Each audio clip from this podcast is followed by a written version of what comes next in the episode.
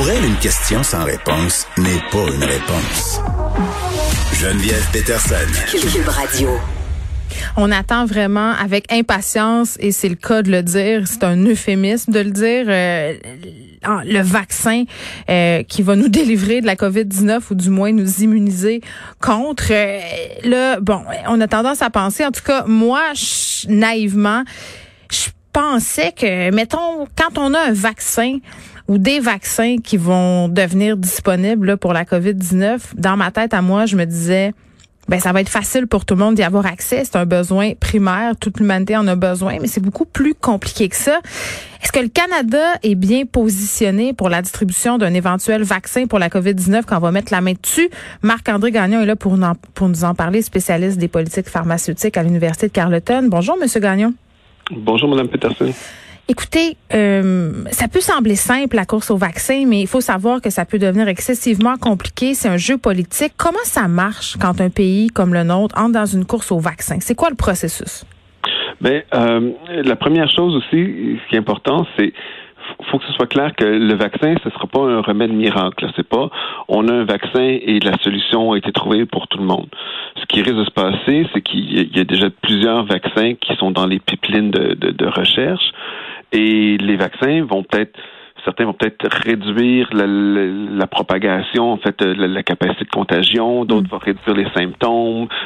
donc, on, on, pense à des vaccins qui vont peut-être réduire, disons, de 30% notre possibilité de se faire infecter. Là. Donc, euh, on parle pas d'une solution miracle qui nous ramène à, à une normalité. Euh, le problème qu'on a ici, c'est que euh, comme vous dites au, départ, là, euh, on pensait qu'au niveau global, on pourrait euh, se, coordonner. Euh, c'est ce qui s'est fait pour découvrir le virus. Donc, dès le départ, au niveau des chercheurs, on a fait appel à ce qu'on appelle la science ouverte, c'est-à-dire dans un partage, une collaboration, partage des données, pour aider tout le monde à essayer de trouver le plus vite possible de c'est quoi le virus auquel on fait face, donc l'identifier génétiquement. Mais là, lorsque vient le développement de traitements ou de vaccins, on est retourné dans une logique de science propriétaire brevetée où chaque firme travaille de son côté, n'échange pas les données pour développer son propre candidat, si on veut, euh, pour une vaccination. Euh, le problème qui vient avec ça, c'est que ben, on a plein de films. Là, en ce moment, il y a, il y a il y a huit vaccins qui sont testés en ce qu'on appelle en phase 3, c'est-à-dire pour euh, vérifier l'efficacité du produit mais c'est le, développer un vaccin, c'est long et compliqué. Produire un vaccin, les capacités manufacturières pour produire le vaccin mm. par la suite, c'est aussi long et compliqué. Donc là, si on a des candidats, on ne sait pas encore s'ils sont efficaces. Euh, c'est quand même une, bonne idée de dire ben écoutez, on va payer la firme pour qu'elle se mette à produire ce vaccin-là tout de suite. Comme ça, dès qu'on est, si on est assuré de son efficacité par la suite, ben déjà on aura un bon stock de, doses qu'on pourra distribuer. Donc ça, à la base, c'est intéressant qu'on fasse fonctionner la capacité de production, euh, même si on n'est pas certain euh, des résultats. Vous savez, euh, Gagnon, de l'extérieur, on dirait qu'on est dans une espèce de logique au plus fort la poche. D'un côté, on a des pays qui ont une démarche très très agressive. Là, je pense entre autres aux États-Unis qui dès le début de la pandémie, là, que ce soit pour le matériel médical, euh, se sont montrés ou le vaccin, là, se sont montrés vraiment vraiment proactifs. Euh, certains spécialistes prétendent que le Canada se fait trop discret. Ben, et là, vous mettez le doigt sur le gros bobo actuellement. C'est-à-dire que, euh, avec en tête les États-Unis, il y a eu une espèce de, de, America First, un, nationalisme vaccinal. Dire, ben là, nous, on fait des ententes avec les firmes et on veut avoir 200 millions de doses avant tout le monde. Donc, on vous, on vous donne plus d'argent, mais on va avoir les 200 millions de premières doses. Le problème, c'est que, comme vous le disiez en entrée, c'est, le vaccin, c'est, un bien public global, si on veut. Et si on se met à développer euh, euh, euh, un vaccin, ensuite la distribution devrait reposer sur les priorités en termes de santé publique globale. votre, votre capacité d'accéder rapidement à un vaccin devrait dépendre est-ce qu'on en a vraiment besoin et non pas dépendre de, la couleur de votre passeport, grosso modo? et du fait que les États-Unis ont été les premiers à aller de l'avant, ben ils ont mis en place ce jeu-là où tous les autres pays sont obligés de, de faire des ententes avec les différentes compagnies. Et, et mais là, on a un problème. C'est une, espèce de, une, pardonnez-moi, c'est une espèce de mise aux enchères euh, à proprement parler. Là. À un moment donné, euh, ce sont les riches qui vont remporter, ceux qui ont les meilleures relations avec ces pharmaceutiques-là. C'est fou, là, quand même.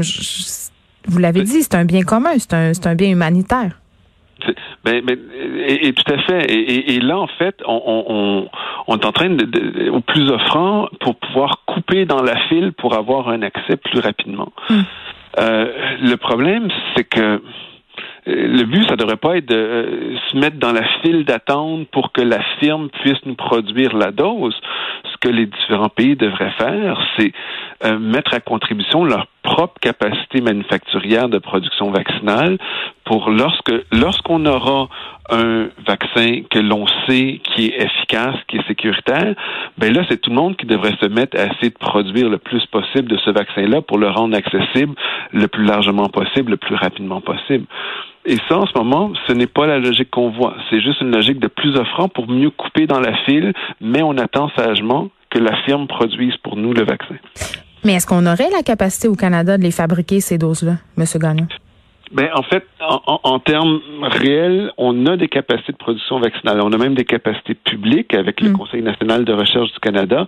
Bon, le Canada, on avait beaucoup misé sur une collaboration avec la Chine. Pour, euh, il y a un vaccin qui se développait, qui arrivait en, phase 3, ça semblait prometteur. Mais là, il y a eu des, des un quiproquo avec la Chine euh, qui a refusé d'envoyer des échantillons.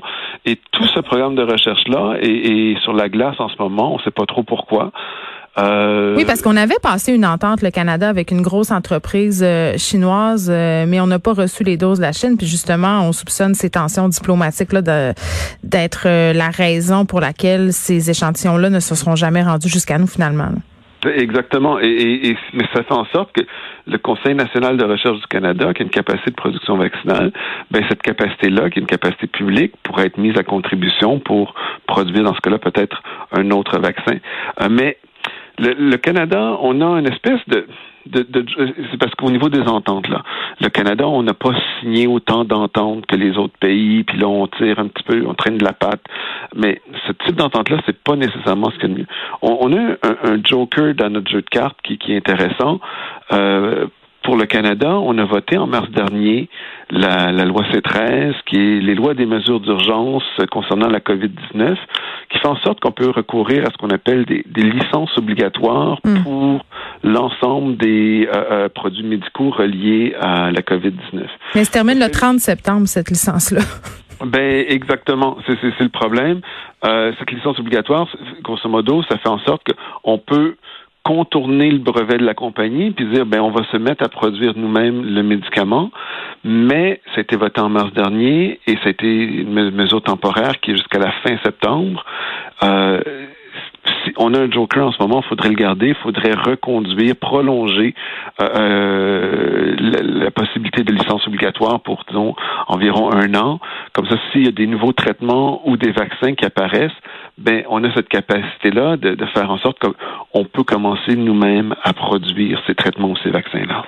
Là, bon, euh, quand les vaccins commenceront à être distribués aux différents pays et que le Canada aura droit à ces doses, euh, est-ce qu'on aura assez de doses pour vacciner tout le monde? Autrement dit, est-ce qu'on va assister à des situations où on a des gens euh, qui sont jugés importants ou certaines parties de la population qui vont se faire vacciner en premier? Je pense entre autres, par exemple, aux travailleurs essentiels des services de santé.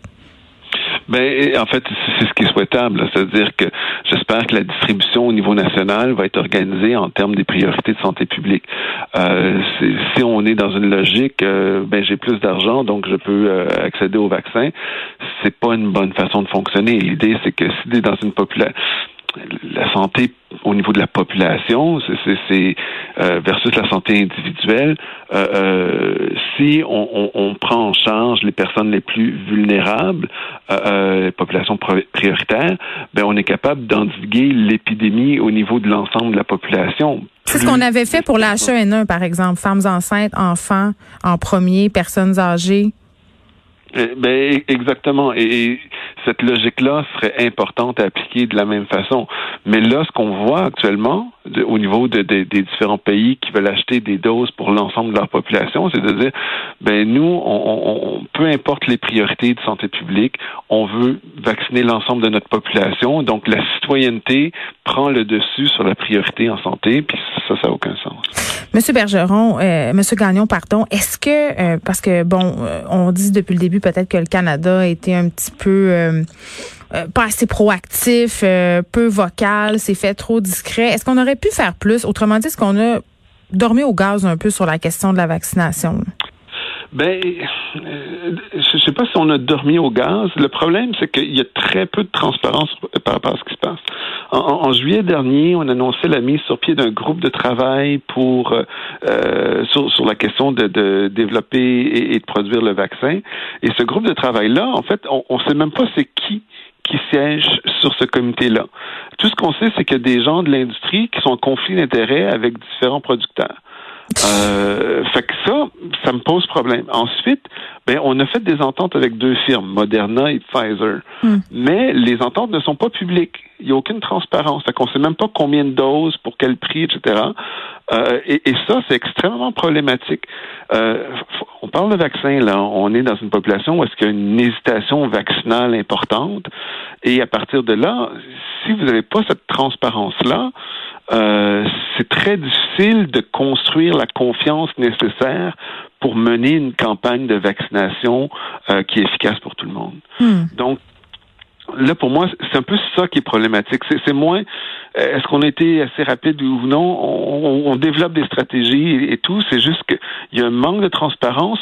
Et, aussi, une des choses qui me chicote beaucoup, c'est que là, on voit dans certaines des ententes entre des, pays et des firmes, euh, il y a des clauses qui font en sorte que si jamais il y a des manquements en termes de sécurité du vaccin, euh, on, euh, on, met en place une clause pour ne pas pouvoir poursuivre la firme ben, écoutez, des manquements de sécurité. Est-ce que ça vous surprend vraiment quand on sait justement que bon le temps normal pour développer un vaccin c'est 10 à 15 ans et là euh, situation oblige, on se rue un peu, on se dépêche. C'est sûr que les pharmaceutiques vont exiger une certaine impunité. C'est juste pas surprenant.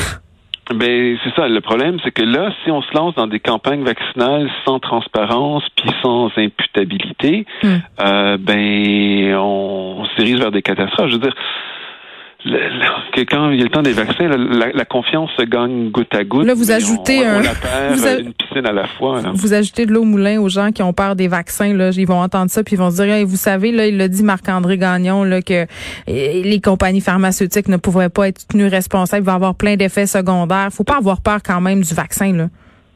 Ben, il euh, euh, faut absolument pas avoir peur des vaccins en général parce que justement, les, les sauvegardes en termes de, de, sécurité sont, les standards sont extrêmement élevés, extrêmement importants au niveau de la sécurité. Mais celui-là?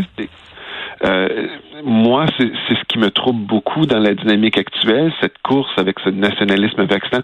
Écoutez, la Russie qui annonce, euh, euh, on a trouvé un vaccin, le vaccin est encore en phase 2, on n'a aucune donnée qui est publiée sur l'efficacité ou quoi que ce soit, et on se met à crier victoire. Ben non. Et, et, cette semaine, pire encore, on a vu le, directeur de la FDA qui est venu mentir sur euh, le traitement là, de, plasma de convalescent. Euh, mais en conférence de presse, qui a dit des statistiques qui étaient carrément fausses. Et, et, là, ça, ce sont nos sauvegardes de sécurité.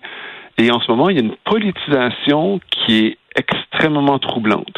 Et pour moi, fondamentalement, euh, il y a deux produits euh, extrêmement importants en politique publique, transparence et imputabilité. C'est la meilleure façon d'aller de l'avant pour faire avancer les choses de manière sécuritaire. ben oui, puis ce jeu-là doit plus faire la poche. Personne n'est gagnant et ça va donner lieu à des manquements à l'éthique. Ça, c'est écrit dans le ciel où il y a de l'homme, il y a de l'hommerie. Marc-André Gagnon, Merci beaucoup, spécialiste des politiques pharmaceutiques à l'université Carleton. On se parlait euh, du Canada. Est-ce qu'on est bien positionné pour la distribution d'un éventuel vaccin pour la COVID-19?